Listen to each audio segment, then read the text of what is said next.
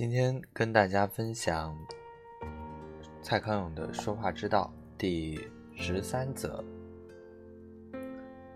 不想深交，延伸的话应该避开地雷。晴天今天第一天上统计学的课，上一上觉得教授长得很奇怪，又一上一上发现隔壁坐着的同学长得很漂亮。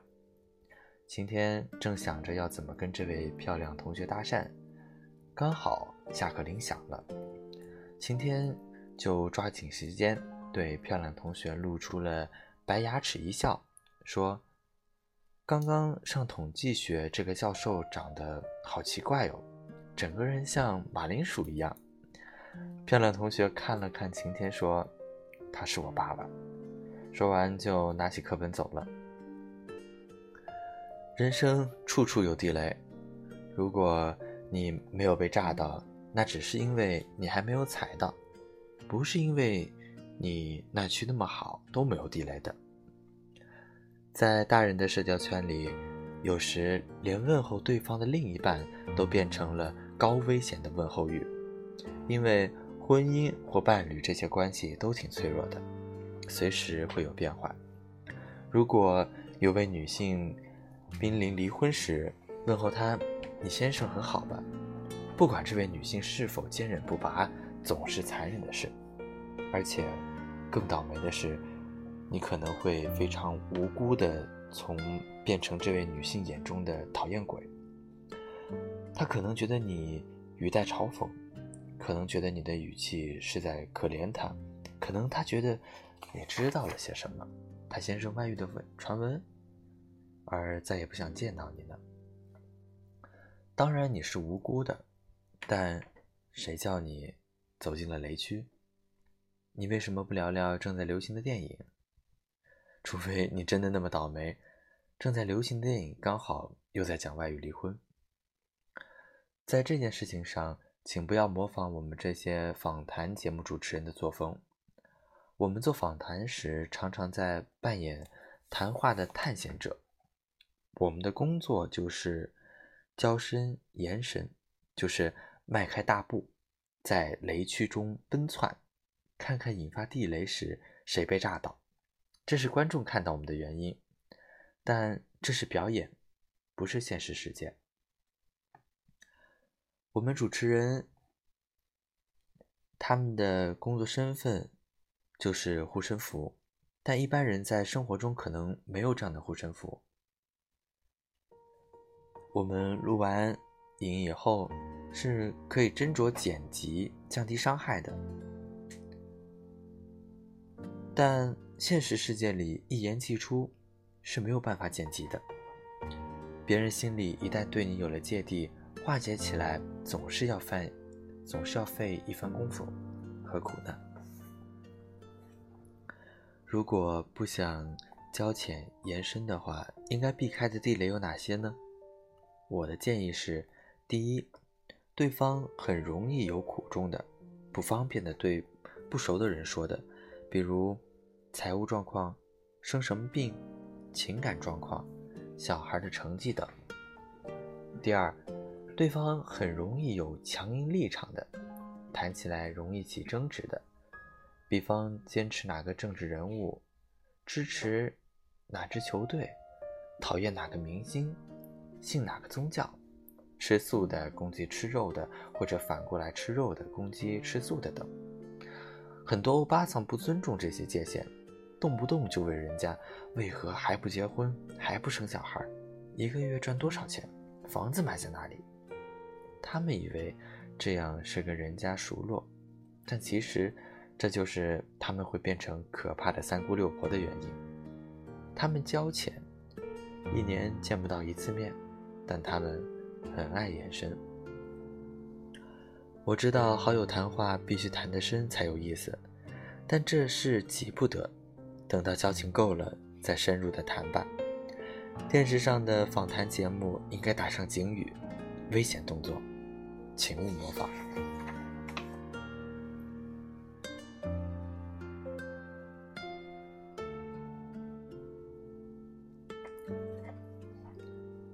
第十四则，硬生生的报出数字，很难记住。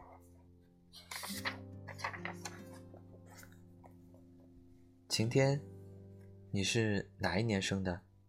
子玉问。如果晴天照平常那样回答他是哪一年生的，虽然未必不好，但毕竟就只是个数字。除非刚好子玉对这个年份本来就很有印象。要不然，大概晴天说过，子玉就忘了。晴天，你是哪一年生的？我出生那年，迈克尔·杰克逊出了那首《避开》。哦，顺便再清唱两句。真的，这首超棒的。对啊，可惜歌红我不红。哈哈，你又不是又不是你唱的。这当然是晴天在高攀迈克尔·杰克逊。但反而高攀也不用交钱。不过要能说出这种话来，还是需要事先为自己做一点功课，而且要视讲话的对象而改变你高攀的对象。如果晴天是去一家人寿保险公司面试，面试的是满头白发的长者的话，那可能就不用这首歌，倒是可以试试。我出生那年，既然。同一年有两位大明星过世，哎，两个人只差了十六天。当然这也很危险啊，可能白发长者还是比较熟了迈克尔·杰克逊。反正啊，硬生生的报出数字是很难给人留下印象的。晴天如果对子玉自我介绍时用了迈克尔·杰克逊这招，可以想象一下子玉和别人聊到晴天，又或者。新闻又提到了这个，那就会发挥联想的效果了。这招呢，还可以避开一些讲出口会有点尴尬的答案。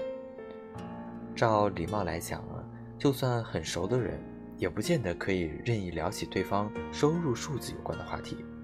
但是，这是一个白目者意识高涨的时代，白目的人呢，越来越理直气壮地活着。初次见面呢，直接问对方收入的情况也不再那么稀罕了。那晴天，你你一年可以赚多少钱呀？除了关你屁事之外，晴天也可以用一些不算隐瞒但也不太具体的答案。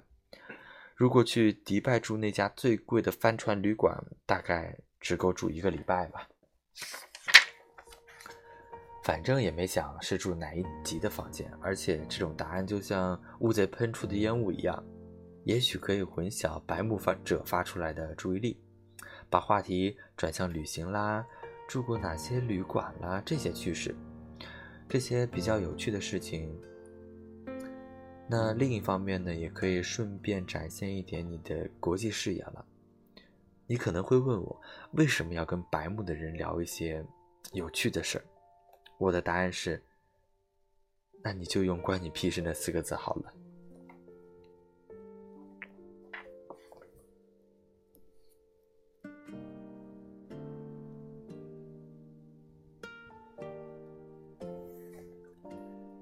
第十五则，打麻将就该用手洗牌，空档是很重要的。晴天表面上喜欢看篮球赛。但实际上，他更爱看中场休息时穿很少的啦啦队辣妹踢腿跳舞。对晴天来说，篮球赛的空档比篮球赛更重要。晴天不算怪咖，很多事情都这样，空档比较重要。你看电视节目，播广告时你认为是空档，跑去上厕所，但对电视来说，对制制制作人来说。被你当成空档的广告，比节目本身重要多了。没有那些广告，就没有做钱，就没有钱做节目给大家看了。对我爸爸这样的老派上海人来说，为了节省时间而发明的电动洗牌麻将桌，大概也会被认为是本末倒置的错误发明。因为每打一把牌，中间搓洗麻将牌的时间正好用来稍微谈一点正事，实际那一点点洗牌的时间也只够随口探问一下对方对某件事情的态度或进展。但这对我爸爸他们来说似乎已经够了。大概等四圈麻将的休息时间，或者晚饭前后再确认一下，事情就原则上讲定了。所以对我爸爸来说，打牌的输赢不重要，打牌的空档，输赢反而更大些。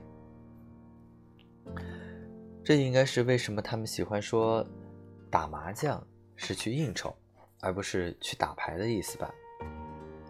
谈话谈天其实也一样。空档是很重要的，没有留下空档的说话者，连续讲三分钟就让人觉得头痛死了。太阳穴会像黑道电影里被机关枪狂射的死士，不停的原地跳弹。你看电视上发布的或者传道的男女法师教主们讲话都很抑扬顿挫，同时也都慢吞吞的，因为他们讲话的声音是一种。精神上的按摩，有时轻，有时重，有时按摩一下你的理性，但大多时候按摩你的感性。这些人说话都会三不五时的留一些空档，当他们提到妈妈教育小孩的辛苦时，一定会停顿一下，因为要有让你有空档回想一下自己的妈妈。然后，你会感觉像跟他们聊天一样，自己坐在心里默默的点着头，默默的说着：“是啊，是啊。”韩剧、日剧里面做出动人爱情告白的男女主角们，话都是说的断断续续、欲言又止的，才更显得柔肠百转、柳暗花明。你随便把他们任何一位的深情表白变成三倍速度快速的运转，全部立刻变成了卡通人，因为完全消失。喋喋不休和口才好完全是两件事。跟一个寡言的人共处一小时，是会很闷的；跟一个喋喋不休的人共处十分钟，你应该就会想掐死对方了。说话像机关枪，而且很得意的人，也许可以试着把机关枪改成弓箭，拉弓，放箭，拉弓，放箭，留一点空档，让人听着可以消化。只要你的话值得一听，不用担心，对方一样会见识到你的威力的。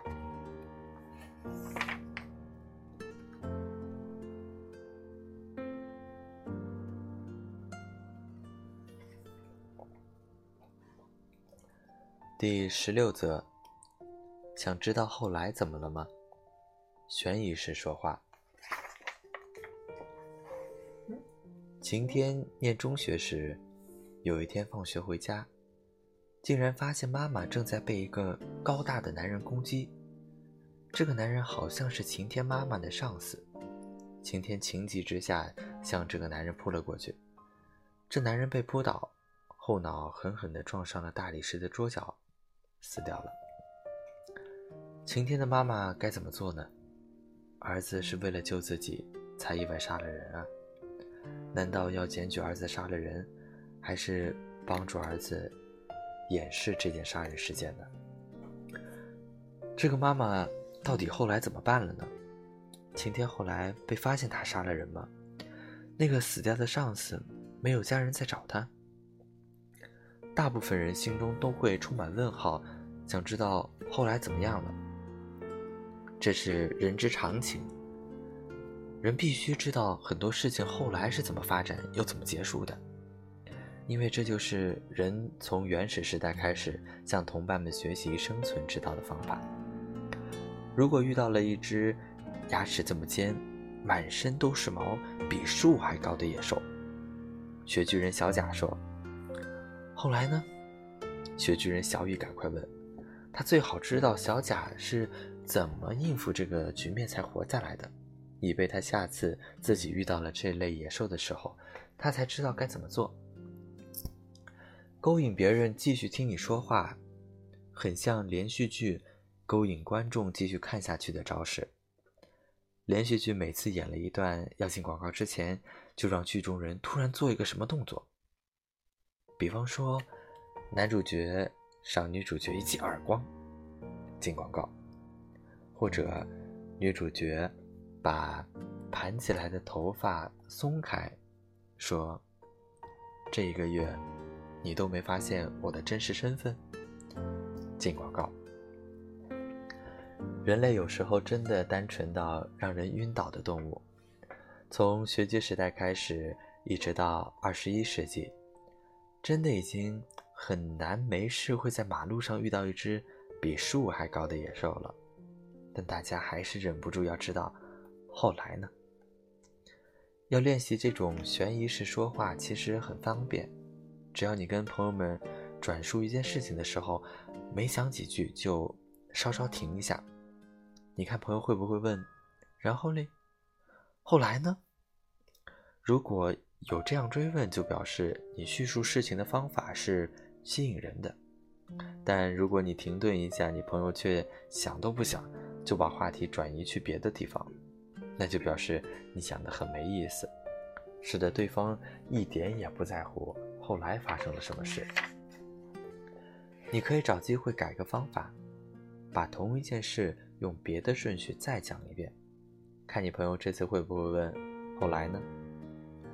我认得一个人，他本来坐办公室，一个月的薪水大概两万块，可他后来就开始练习，把生活中的大事小事都尽量讲得很吸引人，结果他渐渐转行去网络上。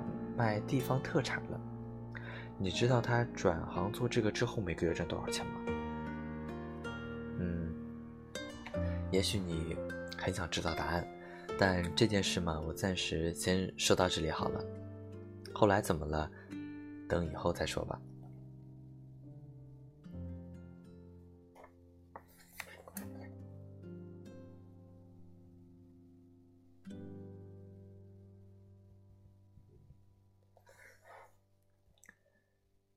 第十七则，把故事爆点藏在太后面，很容易让故事废了。晴天先说一个故事给子玉听。美人鱼爱上了人类的王子，她很想到陆地上去找王子，就跑去找海底的女巫，要女巫把她的鱼尾巴变成一双可以在陆地上行走的腿。后来呢？子玉问。这是晴天讲的故事，他的悬疑是后来发生了什么事。轮到子玉讲这个故事给晴天听。又穷又饿的老婆婆路过一个全村人都非常小气的村子，老婆婆请村民随便吃点，村民却把吃的都赶紧藏起来不给她吃。老婆婆没办法，就在路边捡了一堆小石头。把石头加在水里煮汤，结果呢，老婆婆竟煮出了一锅全村人从来没有喝过的有史以来最好喝的汤。怎么会这样？晴天问。这是子玉讲的故事，他的故事悬疑不是什么，而是怎么。悬疑有很多种，不见得让别人问后来呢。才叫悬疑。我有一次必须在节目里介绍画家常玉的生平。我知道很多观众没有听过常玉，而且很多人觉得画家这种人距离我们的日常生活很遥远。我判断，如果节目一开始我说常玉年轻的时候就想到外国去学画，他家里当时还算有钱。就花钱把他送去巴黎。当我说到这里时，大部分观众不会兴致勃勃地问：“后来呢？常玉去了巴黎以后发生了什么事？”观众大概只会想：“常玉是谁啊？我听都没有听过。后来就拿起遥控器转到别台去了。所以我就把故事的顺序改了一下。节目一开始，我就拿起一本常玉的传记，说：“我手上这本书大概只比鼠标垫大一点点，但这么小的面积，如果上面是常玉的油画，那么它现在的市场价格大概是新台币三百万到六百万元。用这种称斤论两的方式做常玉生平故事的开场。”肯定会被很多爱艺术的人认为庸俗极了，但不可否认的是，我留住了很多听都没有听过常玉名字的观众。他们可能觉得艺术不关他们的事，但他们会觉得这么小张的帆布加上油彩，能换成几百万的钱，这事儿可以听一下。石头和白水能煮成好喝的要命的汤。两个手掌大的画，就能卖几百万。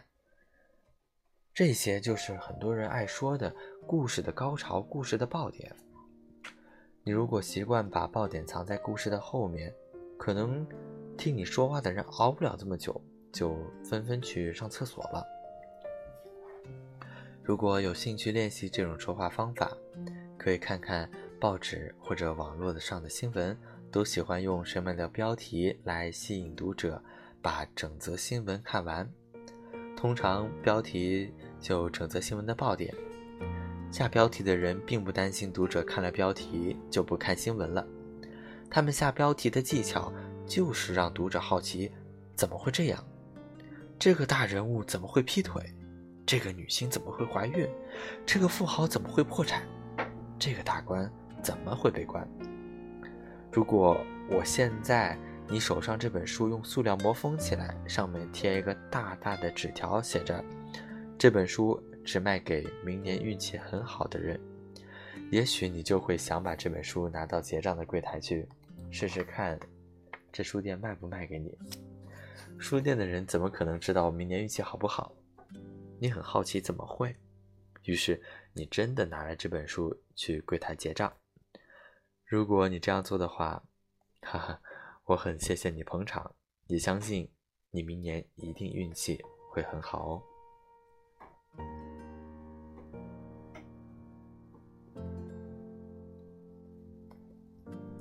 那今天就先和大家分享到这里吧，我们改天再继续喽，拜拜。